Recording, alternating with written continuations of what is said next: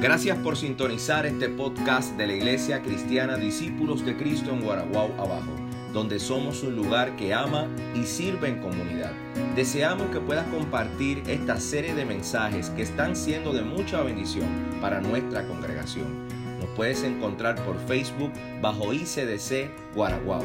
Ahora, escucha este mensaje de Dios que será de bendición para ti y los tuyos.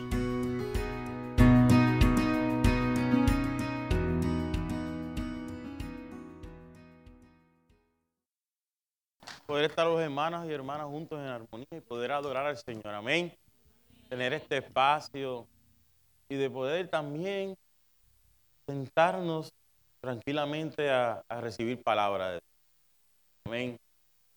Eh, cuando Dios habla al corazón, cuando Dios te toca con una palabra y tú estás con esa palabra mucho tiempo, ¿verdad? Como dicen, eh, rumiándola, como hacen las... Es una comparación eh, rara, pero como hacen las vacas, ¿verdad? Que están con el pasto ahí masticando, masticando, masticando antes de ser procesadas. A veces así son las palabras de Dios, ¿verdad? Que tú estás ahí masticándolo, masticándolo antes de procesarla y poder compartirla. Y hoy es, una de esas palabras que ha tocado mi corazón primeramente. Miren, en una ocasión eh, muy cerca de aquí, en donde está el Bonanza, el KFC, el, Wendy, usted sabe, ¿verdad? Muy cerca de aquí, yo, yo no me acuerdo para dónde yo iba, iba para algún lugar acá, Bayamón, andaba con mi esposa Lili, y nos bajamos del carro y vamos para Kentucky. Vamos a entrar. Cuando yo estoy, estamos disponiéndonos a entrar, yo veo que cerca de la puerta en una piedra que hay allí, hay un señor que está sentado. Un señor, pues, no, se veía como un deambulante común y corriente, ¿verdad? Se veía como un adicto o algo, pero un señor que, que se veía que estaba ahí por alguna necesidad. Yo recuerdo que ese señor no dijo nada. Ese señor se quedó callado. Pero cuando yo me acerqué, mi mirada se encontró con su mirada. Y yo sentí la voz de Dios que, que me dijo, cómprale algo de comer. Invítalo. Invítalo a comer. Y yo sentí la voz de Dios. Cuando tú sientes esa voz que tú sabes que tienes que hacer algo. Y yo hubiese querido que esta historia terminara eh, con que yo les contara a ustedes que yo lo invité a comer, que yo lo senté, pero yo no hice nada de eso. Yo sabía que Dios me estaba invitando a que lo llevara y le comprara algo de comer, pero yo seguí de largo. Yo seguí de largo y, me, y entré y me puse a hacer en la fila. Pero yo todavía estaba sintiendo la voz de Dios que me había dicho, comprarle algo de comer. El Señor no había pedido nada, pero yo sentí esa mirada tan profunda. Y pocos instantes de que yo pensara tan siquiera moverme, el Señor entró con otra persona, lo puso en la fila y le dijo, ¿qué tú quieres? es una historia que yo recuerdo todavía y me compunge, porque ese día yo lloré mi esposa lo sabe, que ese día yo lloré. Yo no pude casi ni comer bien, porque yo en ese momento yo sabía que había fracasado y me sentí la persona más miserable del mundo. Entonces, esto es una historia que yo les cuento, pero no es una historia en donde yo soy el héroe, es una historia donde yo soy el fracasado. Una persona que escucha la voz de Dios, pero no hace lo que la voz de Dios le dice. Entonces, tenemos que entender esto, que es el fracaso. Cuando nosotros hablamos de fracaso, si buscan cualquier diccionario, y ahora con, Google y todas esas cosas es un poco más fácil, fracaso se define como falta de éxito o un resultado adverso. Fracasar es frustrarse, es no llegar a un buen fin.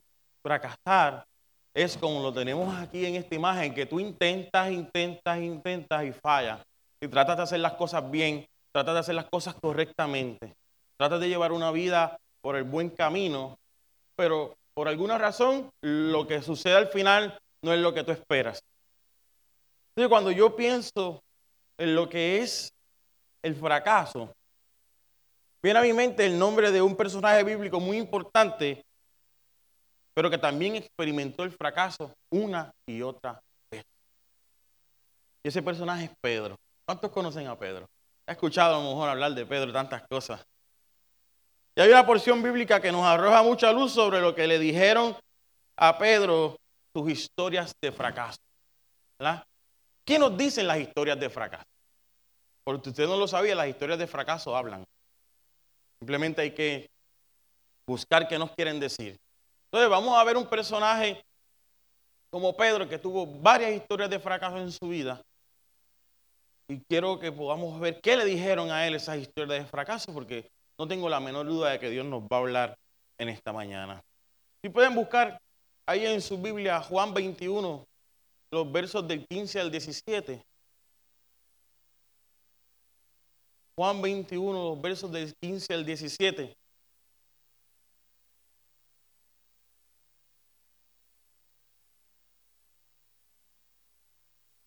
Y yo voy a leer específicamente de la versión Reina Valera, perdón, de la nueva versión internacional.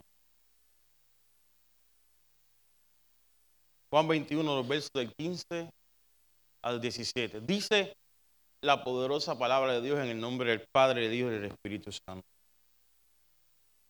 Cuando terminaron de desayunar, Jesús le preguntó a Simón Pedro, Simón, hijo de Juan, ¿me amas más que a estos?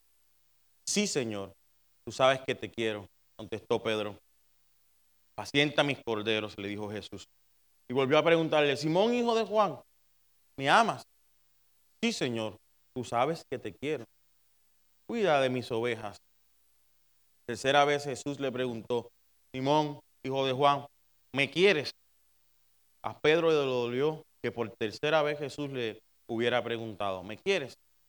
Así que le dijo, Señor, tú lo sabes todo, tú sabes que te quiero. Pacienta mis ovejas, le dijo Jesús. Es un texto muy interesante esto que después de la muerte de Jesús hizo varias apariciones, ¿verdad? Va apareciendo a sus discípulos. Y esto de Evangelio de Juan, si lo comparamos con los otros evangelios, es otra cosa, ¿verdad? Es otra cosa, es una historia bastante diferente. Pero para entender esta escena, que todos muchas veces nosotros conocemos, de tres veces Jesús le dijo, me amas, y Pedro le contesta, te quiero. Debemos ir un poco atrás y ver algunas historias de fracaso de Pedro. Uno de los primeros fracasos quedó registrado en Mateo 14, los versos del 27 al 31, cuando los discípulos estaban montados en una, barca, en una barca y vieron algo que se acercaba, ¿verdad? dijeron, eso es un fantasma. Hasta que Jesús le dijo, mira, eh, yo soy, ¿verdad? No teman que. Pues entonces, cuando Jesús les dice que es Él, Pedro rápidamente pide, bueno, si eres tú, pide, por favor, déjame que yo camine sobre el mar. ¿Se recuerdan de esa historia, verdad? Tenemos un Pedro caminando sobre el mar, pero de momento se enfocó en la tormenta, como todos hemos visto, y terminó Pedro hundido y Jesús sacándole y diciéndole, hombre de poca fe, ¿verdad? Eso es el primer fracaso de Pedro. ¿Lo había visto de esa manera? Señor, si eres tú, pues manda que yo camine sobre el mar y ahí, pues vente pero se hundió. Es uno de los primeros fracasos que vemos en la vida de Pedro. Otra metida de pata de Pedro fue cuando Jesús predice su muerte a los discípulos, eso en Marcos 8 del 32 al 33. Pedro se lo lleva aparte y comienza a reprenderlo. Pero Señor, ¿cómo tú vas a decir eso? Que te vas a morir, que vas a ser crucificado. Es cuando Jesús le dice, apártate de mí, Satanás. No diciéndole a él, sino, sino a lo que, lo, que, lo que él estaba tratando de hacer, porque si si tú apartabas a Jesús de su misión, entonces no hay salvación. Por eso es que Jesús tiene que reprenderlo. Y ahí Pedro se lleva otro fracaso. Ya llevamos dos. Luego vemos en Marcos 14, 37, cuando Jesús oraba en el Getsemaní, un poco antes de morir. Le dijo a sus discípulos, quédense aquí, oren y velen por mí, que yo vengo ahora. Y cuando Jesús regresó, encontró a, algunos discípulos dormidos, pero el regaño se lo llevó Pedro y le dijo, estás dormido, no pudiste quedarte despierto ni una hora. O sea, que su amigo, quien era de los más cercanos, no pudo quedarse despierto un momento para orar por Jesús. Ahí vemos otro fracaso de Pedro. Y como si fuera poco, y después de tomar algunas malas decisiones, Pedro comete su más grande error, su más grande fracaso, que es negar a Jesús tres veces. La cosa no es que tuviera miedo de lo que estaba pasando y lo negara, porque hay que ponerlo en el contexto. A Jesús lo arrestan, lo van a matar, está todo ese revolú. Y tú, tú te pareces a ellos, tú hablas como ellos. No, no, no, no. Yo no sé ni de quién tú estás hablando, yo no lo conozco. La razón no era tener miedo y, negarlo. Lo, lo, grande aquí era, el problema grande fue que Pedro aseguró en Mateo 26, del 31 al 35, aunque todos te abandonen, yo jamás lo haré. Aunque tuviera que morir contigo, jamás te negaría. Eso fue lo que dijo Pedro en Mateo. Pero Jesús le dijo, mira, antes de que cante el gallo, tú me vas a negar tres veces. Así que ese fue tu más grande fracaso. El llenarse la boca diciendo que aunque todos te abandonen, yo voy a estar ahí. Eso se parece mucho a la gente de este tiempo que dicen, no, Tú me llamas y yo caigo. Todavía lo estamos esperando, ¿verdad? Es muy interesante que en el texto que leímos al principio, Juan 21, versos del 15 al 17, Jesús encontró a Pedro en el mismo lugar donde lo había llamado por primera vez. ¿Usted se recuerda cómo fue el llamado de Pedro? Jesús lo encontró pescando. Y le dijo, suelta las redes porque ahora no serás más pescador, ¿verdad? De peces, sino que serás pescador de hombres.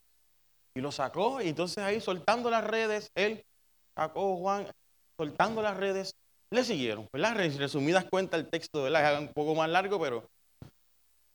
Entonces cuando Jesús muere, resucita y se aparece, encuentra a Pedro en el mismo lugar donde lo encontró, donde lo había llamado por primera vez. Podemos ver que después que sucedió la muerte y resurrección de Jesús, Pedro no siguió pescando seres humanos, sino que volvió atrás y se dispuso a pescar peces. O sea, que la trayectoria de Pedro de fracaso y hasta el final decir que no iba a negar a Jesús y lo negó tres veces, él dijo, bueno, yo no sirvo para esto entonces. He fracasado tanto, he fracasado tanto que yo no, yo no, me, yo no puedo entonces pensar que Jesús me llama a ser pescador de hombres y mira todo lo que yo he hecho. De esta manera podemos ver que tras su fracaso, el mismo Pedro se descalificó. El negar a Jesús para él fue su peor falta. El golpe fue tan fuerte que no pudo continuar el desarrollo de su llamado.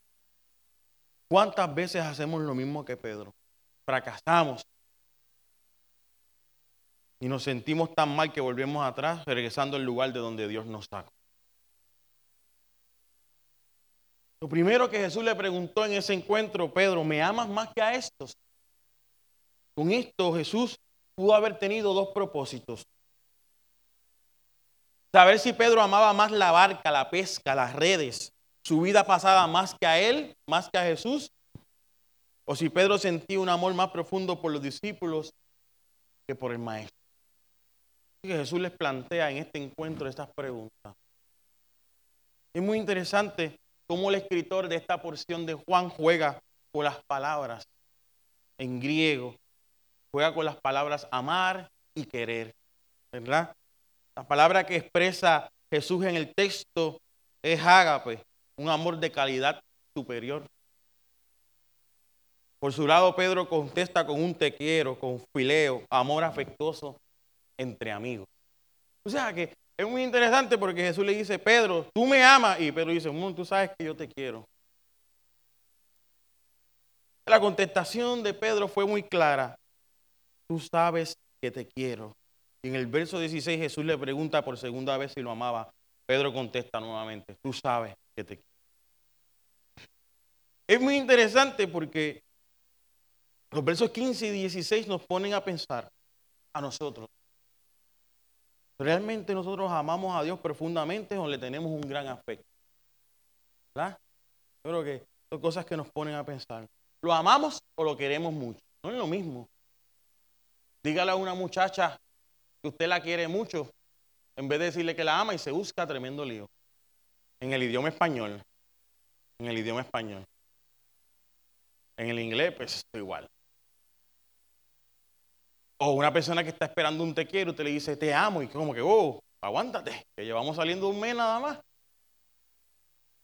O algo así por el estilo, tantas cosas. O una madre que espera un te amo, un niño tiene capacidad de decirlo, el niño dice te quiero mucho y te da unas palmaditas por la espalda y eso es como que un poco preocupante.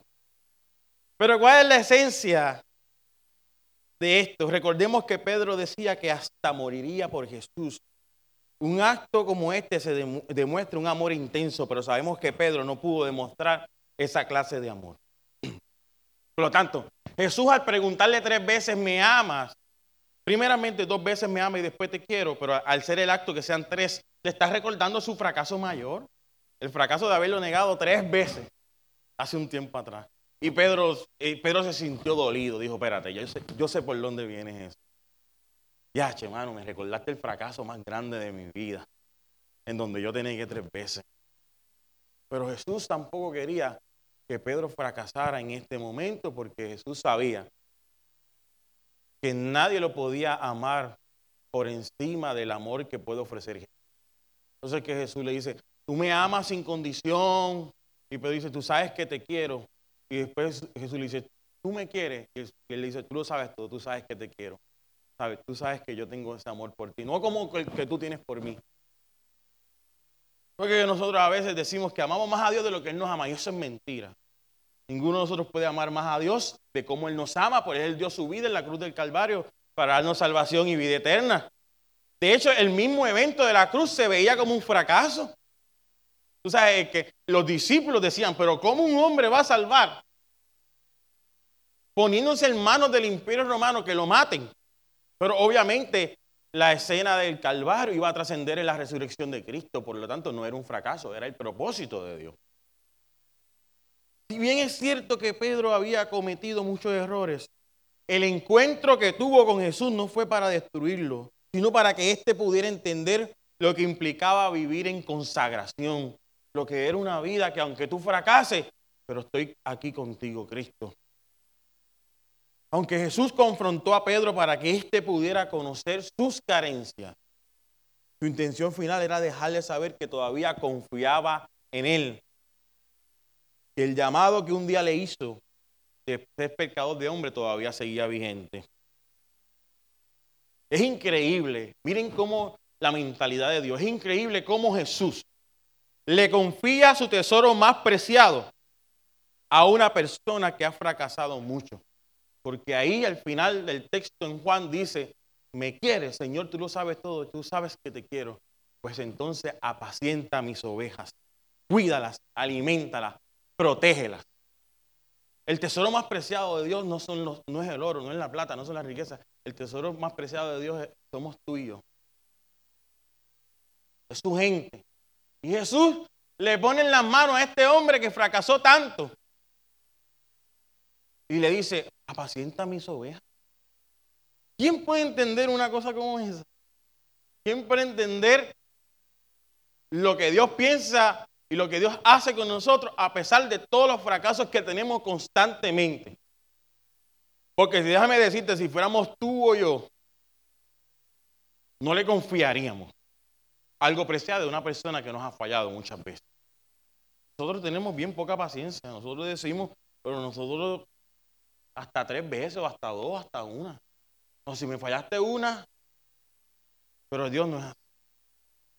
Aunque fracasemos una y otra vez, él busca la manera de encontrarse con cada uno para confrontarnos, porque no es verdad, no, es para decirnos, no importa, no, no, nos confronta, pero nos empodera y nos dice, pero sigue porque yo te llamé.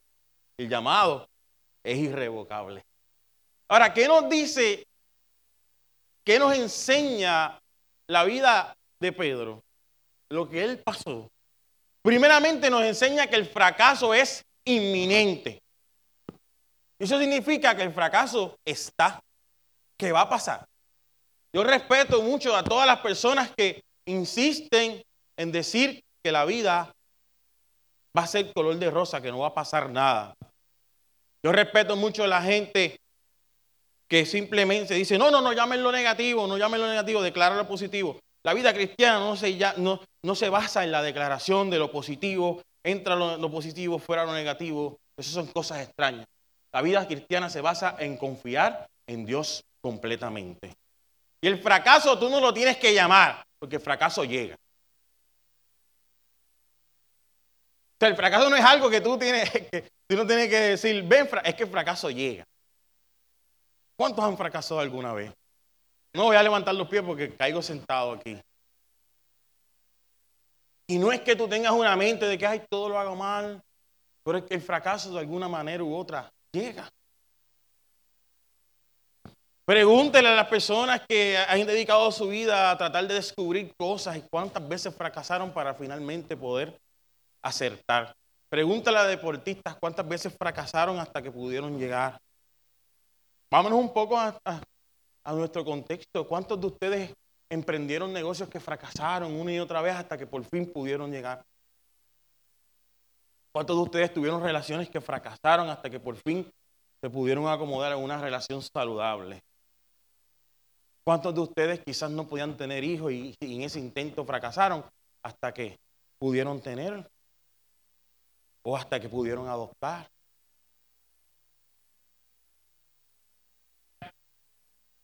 ¿Cuántas veces le decimos a Dios que no le vamos a fallar y fracasamos una y otra vez porque le fallamos? Porque el fracaso es inminente. La vida está llena de momentos de fracaso. Aunque no lo busques, fracaso llega. Ahora, algo que tenemos que tener bien claro es que, si bien es cierto que el fracaso es inminente y que siempre de alguna manera u otra está en áreas de nuestra vida, tú no eres un fracasado. Son dos cosas muy diferentes. Porque si tú fracasas en algunas cosas y te, metes en la mente de que, ay, a esto me pasa a mí porque yo soy un fracasado. Pues yo nací para fracasar. Porque yo, pues todo lo que hago se daña. Ahí sí hay un problema. Porque aunque el fracaso llega solito sin que nadie lo llame, tú no eres un fracasado.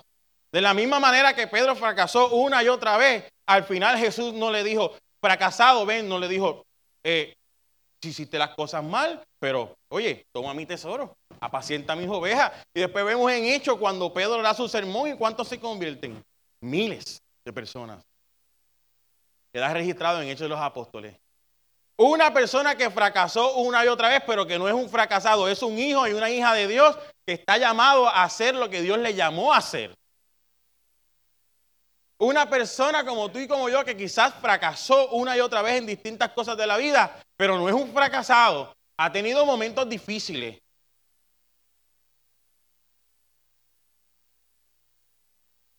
El fracaso no determina quién tú eres verdaderamente. Tu fracaso de ahora no determina cuál va a ser tu futuro.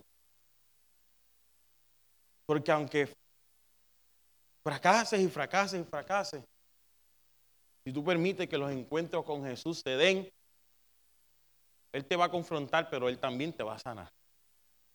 Él también te va a abrazar. Él también te va a libertar. Él también va a orar en favor tuyo. Él también va a orar para que tú entiendas de que aunque el fracaso se dio, tú no eres un fracasado.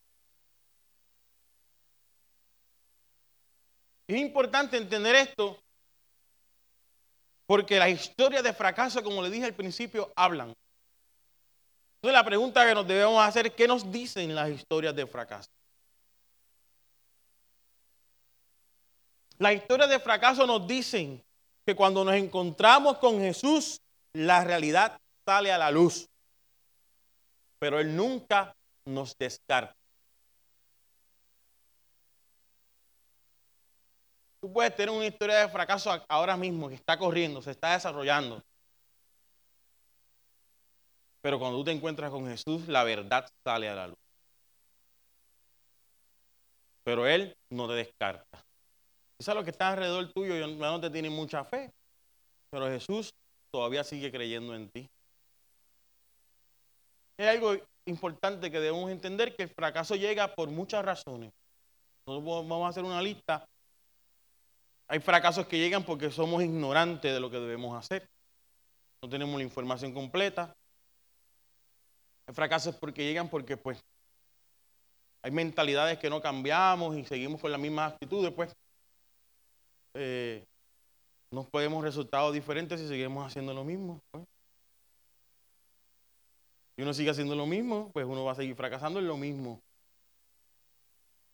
Porque muchos científicos hicieron miles de pruebas, pero cada una de esas pruebas fueron diferentes. Fracasaron mil veces, pero si esta no me funcionó, pues entonces pruebo esta otra.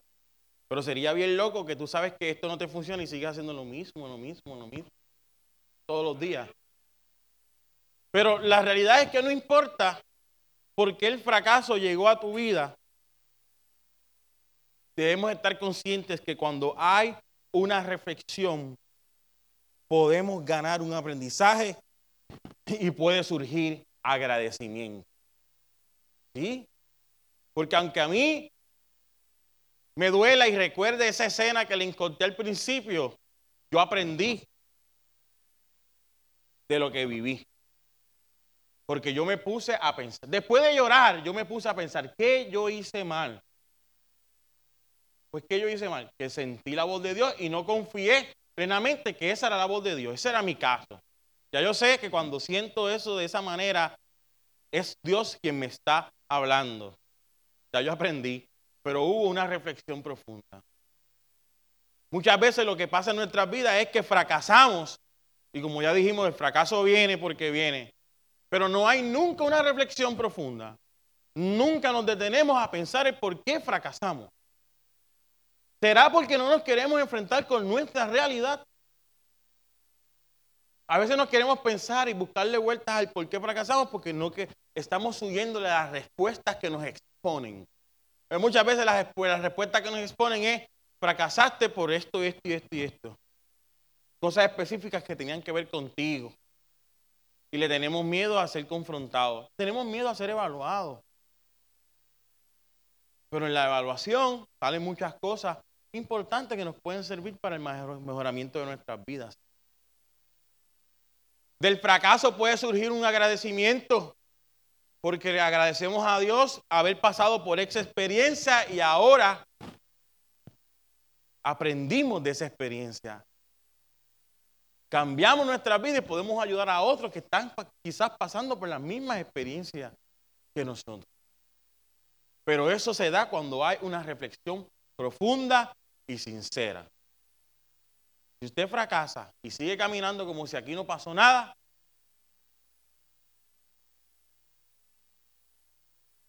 ¿cuántas flechas va a acumular ahí, verdad?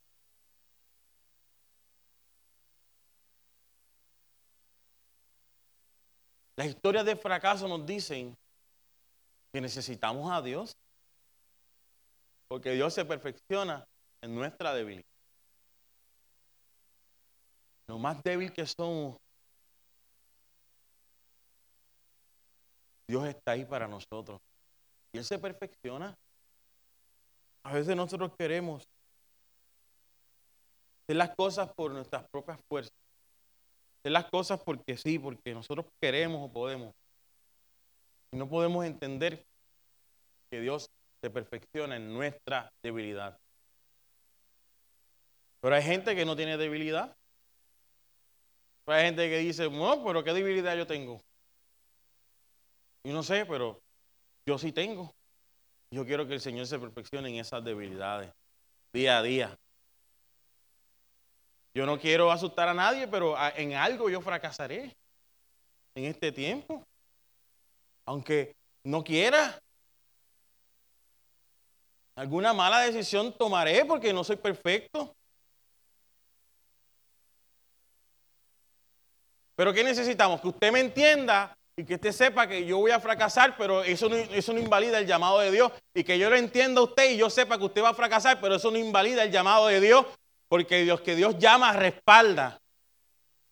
Ahora, en ese proceso, yo como pastor reconozco entonces en qué fracasé, reflexiono profundamente, me encuentro nuevamente con Jesús y Él me dice, apacienta mis ovejas. La idea central de lo que estoy tratando de, llevarles es que el fracaso es inminente. Pero la mano de Dios es más poderosa que eso. El fracaso siempre estará ahí. ¿Cuánto, oye, cuánto, cuántas veces fracasaron todos sus discípulos? Mira, esos, esos discípulos cogieron más regaños.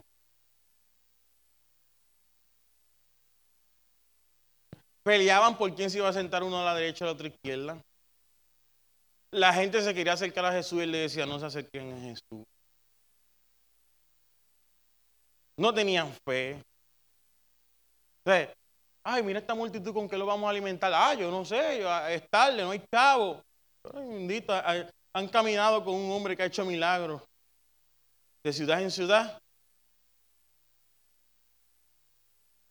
estando cerca con Jesús, fracasaron una y otra vez entender que Él era el Mesías, que Él tenía que morir. Pues eso nos enseña a nosotros. El fracaso estará siempre ahí. Ahora nuestra fe trasciende el fracaso. Porque yo creo que a pesar de mí, siendo Dios eterno, sabiendo y conociendo el futuro, sabiendo que fallaríamos en distintas cosas, como quiera, se empeña en nosotros. Como quiera nos ama, como quiera nos abraza y como quiera nos sigue apoyando. Aunque experimenté el fracaso cuando no hice lo que el Señor me mandaba, tomé esta experiencia como una enseñanza para mi vida que me ayudó a confiar en la voz de Dios. ¿Qué te dicen tus historias de fracaso? ¿Qué te hablan? Tienes que escuchar. ¿Qué te están diciendo? No puedes permitir que las historias de fracaso te digan que tú eres un fracasado, que no vas a poder, que no vas a salir de esta, que todo se acabó, que todo se derrumbó. No, no, no, no. Porque cuando tú te encuentras con Jesús, lo que dicen las historias de, fracaso es que sí, fallaste, pero todavía tu tiempo no se acaba. Todavía Dios no se ha cansado de ti. Dios te va a seguir llevando, Dios te va a seguir usando. Dios va a restaurar lo que tenga que restaurar. Dios va a cambiar, Dios va a sanar. Dios va a romper las cadenas, Dios va a desatar las ligaduras, Dios va a hacer cosas grandes en tu vida. Esas historias de fracaso nos llevan a que nosotros podamos entender que nuestra humanidad está latente, está ahí, pero el poder de Dios es más grande y es más fuerte. Es necesario que podamos reconocer que fracasamos, pero que de la misma manera en ese encuentro con Jesús podamos decirle, Señor, tú lo sabes todo. Señor, tú lo sabes todo. Eh, lo increíble de nuestra humanidad es que sabiendo que el Señor lo conoce todo, y sabiendo que fracasamos, insistimos en, en no decirle la verdad. O sea, tú le estás escondiendo cosas al que todo lo ve. Jesús no sabía que Pedro había fallado, Jesús no sabía que Pedro no iba a poder corresponder el amor tan grande que él tenía hacia él, porque Jesús era Dios. Pero Jesús quería escuchar de su boca que él le dijera, Jesús, Señor, tú lo sabes todo. Ya no me puedo esconder, o sea, yo no, yo no puedo mentirte a ti. Haciendo referencia a aquella vez que él decía que lo iba a defender, Señor, tú lo sabes. ¿Qué te dicen las historias de fracaso? Yo quiero que tú reflexiones en eso. Yo creo que la palabra ha sido bastante clara sobre lo que Dios nos quiere llevar. ¿Qué nos dicen las historias de fracaso? ¿Qué Dios quiere enseñarnos?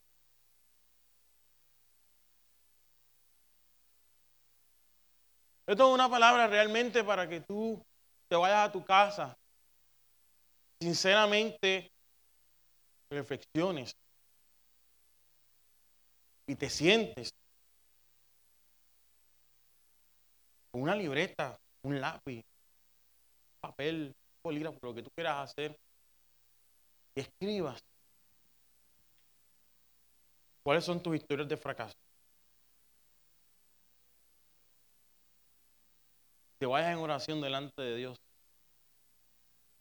y le digas, Señor, ¿qué me dices tú a través de esas historias de fracaso. ¿Qué, qué- qué aprendo? ¿Qué me llevo? No son cosas importantes. Nosotros debemos entender. Cosas importantes que nosotros debemos pensar. Amén. Yo quiero que se pongan de pie ahí donde están.